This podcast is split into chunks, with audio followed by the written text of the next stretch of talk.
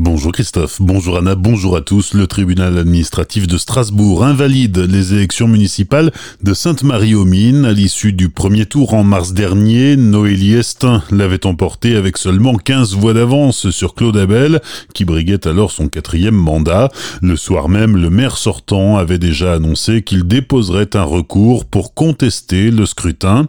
Il estimait que le secret du vote n'avait pas été totalement respecté dans la moitié des bureaux, car des observateurs de la liste de Noélie Estin avait vu sur les isoloirs laissés ouverts en raison de l'épidémie.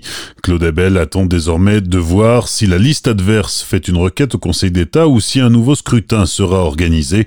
Le cas échéant, il se représentera, mais seulement avec l'aval de ses colistiers.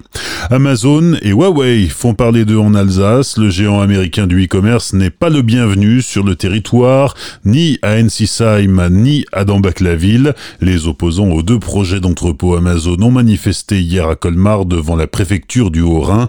Pendant ce temps se tenait une réunion du Conseil départemental de l'environnement et des risques sanitaires et technologiques qui doit rendre un avis consultatif au préfet sur la question.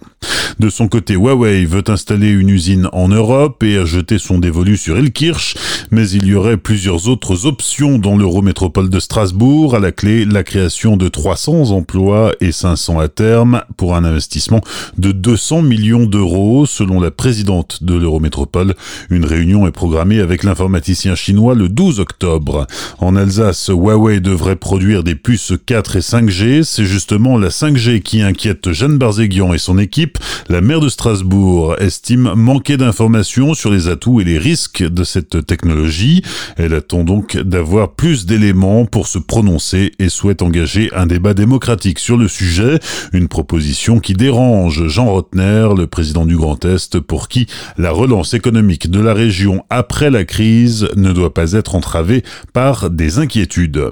Une quarantaine d'étudiants de l'école de management de Strasbourg testés positifs à la Covid-19. De fait, quelques mille étudiants de première et deuxième année vont suivre les cours à distance pendant les deux prochaines semaines. Pour les autres rattachés à la faculté ou qui préparent le bachelor affaires internationales, et ils sont plus de 2000, ils continueront à suivre les cours en présentiel. Un nouveau décès est à déplorer pour la journée d'hier dans le Bas-Rhin. Selon Santé publique France, 91 malades du coronavirus virus sont encore hospitalisés dans les deux départements alsaciens, dont 18 en réanimation. 8 nouveaux cas ont été admis hier. À Célestat, la police sensibilise les cyclistes au risque de vol de vélo. L'an dernier, une soixantaine de plaintes pour vol a été déposée. Les policiers insistent sur l'importance d'attacher son vélo par le cadre à un point fixe. Une opération de marquage de vélo est prévue le 13 octobre de 12h30 à 14h30 au commissariat de Célestat en partenariat avec l'association Cadre 67. À Colmar, retour à la normale des règles de stationnement, la gratuité c'est fini, désormais le tarif normal s'applique. Et puis à compter d'aujourd'hui, la rue des marchands à Colmar devient piétonne, conséquence de l'expérimentation de la piétonisation en centre-ville qui se poursuit. Plus de 92% des colmariens y sont favorables et 72% pensent que tout le centre devrait être piéton. Bonne matinée et belle journée sur Azure FM, voici la météo.